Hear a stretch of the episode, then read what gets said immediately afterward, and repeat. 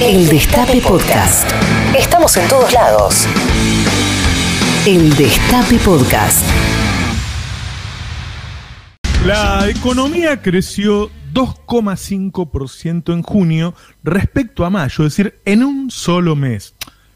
No va a suceder, pero para que se entienda, si todos los meses crecieron 2,5, crecería más de un 30% anual la economía, para darle el verdadero porte al crecimiento de ese mes. En el primer semestre, la economía creció un 9,7% respecto al primer semestre de 2020, a pesar de que estamos viviendo la segunda ola. La economía se recupera muy rápido.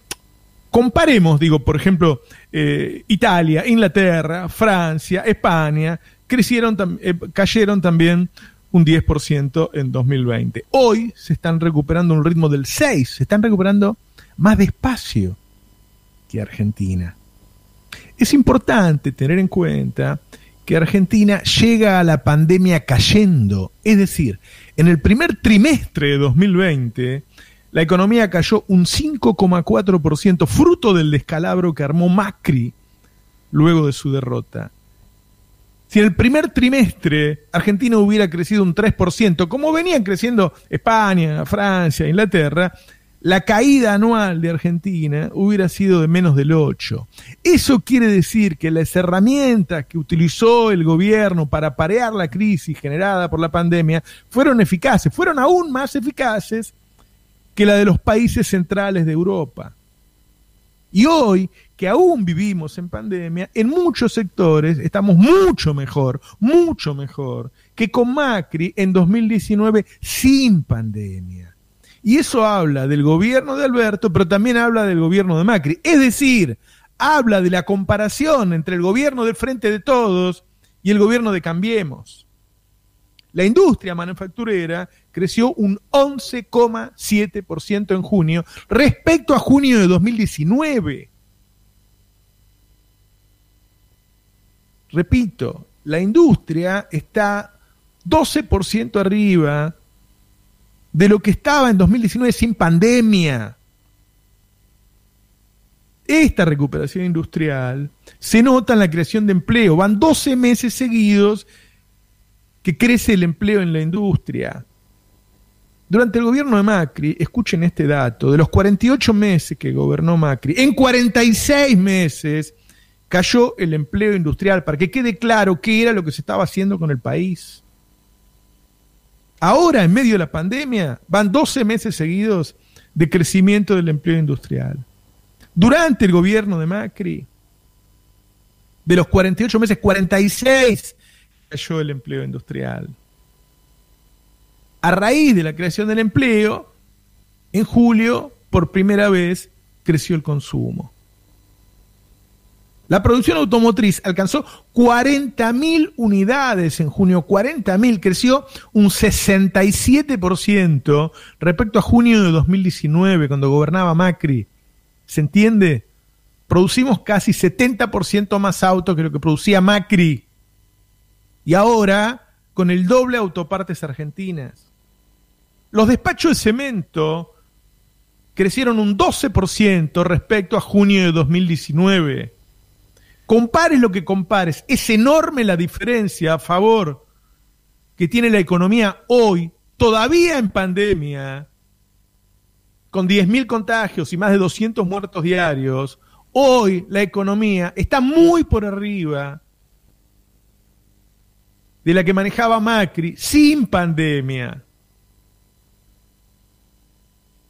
En el primer trimestre, y este es un dato fundamental, porque todo el día los medios de comunicación dicen que las empresas están yendo, que nadie quiere invertir en Argentina, que el populismo y todas esas pavadas. En el primer trimestre la inversión superó en 14% al promedio de inversión de 2019. Hay un 14% más de inversión ahora que en 2019.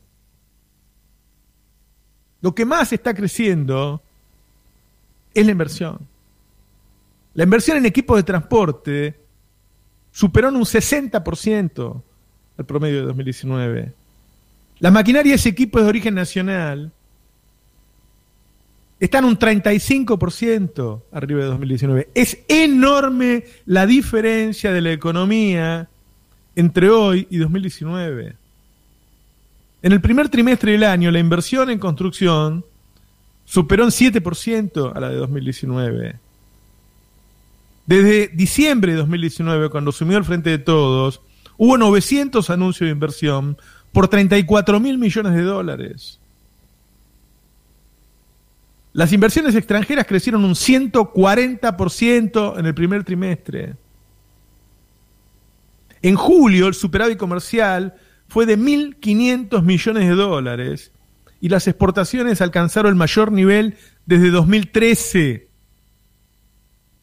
Y esto, ahora sí, con la inflación desacelerándose. Porque recordemos que durante el gobierno de Macri todos los años creció, terminando en la bestialidad de 56%, es decir, un promedio arriba del 4% mensual. La inflación mayorista de julio fue del 2,2%. La canasta básica en junio creció 1,6%. Es decir, ya no nos movemos al 4% que se movió Macri por mes durante cuatro años. Y todo esto, además, con una situación fiscal que, dadas las circunstancias, es equilibrada. Porque en el primer semestre hubo un déficit de solo 0,5%. Es decir, es mentira que después de las elecciones se viene un descalabro. No se viene ningún descalabro. Porque la situación fiscal está controlada, porque el dólar está a muy buen precio, porque las tarifas no están bajas, no hace falta ningún tarifazo. Quiere decir que luego de heredar una economía cayendo, con una inflación desbocada y en default, y gobernar en medio de una pandemia, estamos creciendo de manera sana, con un fuerte nivel de inversión, con exportaciones crecientes y una situación fiscal ordenada. Estamos en condiciones de seguir creciendo sin sobresaltos y generar empleo de calidad en los próximos años. Esta enumeración de datos revela una diferencia abismal, abismal entre el gobierno del Frente de Todos y de Cambiemos. Y es lógico que suceda así, porque este es un gobierno que te guste más o te guste menos, intenta hacer crecer la producción y distribuir los ingresos. Y el anterior estaba abocado a los negocios del presidente, del negocio de sus testaferros y el negocio de su ministro. No era un plan económico, era un plan de negocios. Es cierto que aún muchos y seguramente muchos de los que me están escuchando todavía no pueden sentir las mejoras. Y las razones son claras. La primera es que la pandemia generó aquí en el mundo un enorme daño económico, fundamentalmente en términos de poder adquisitivo de la población. Y la segunda, y esto es una realidad, es que el poder político se ha visto reducido en el mundo y fundamentalmente en la región. Los gobiernos no tienen el poder que tenían antes para distribuir los ingresos. Y la prueba de que existe otro poder tanto o más fuerte que el político es que este poder económico fue capaz de voltear al gobierno del partido de Lula en Brasil y el de Evo Morales en Bolivia, dos de los líderes más fuertes de la región. Pero la región se va acomodando, Lula es muy factible que vuelva el año próximo, alejado de la pandemia y con Brasil, con Lula en el gobierno peronista, puede llevarnos de vuelta a nuestros mejores días. Es importante que gane Lula y es importante que se fortalezca este gobierno. Para eso hay que fortalecerlo, hay que difundir esta información militar como solo un peronista sabe hacerlo, porque los mejores días fueron, son y serán peronistas. Buenos días, esto es Navarro 2023. Escúchanos donde sea, cuando quieras. El Destape Podcast.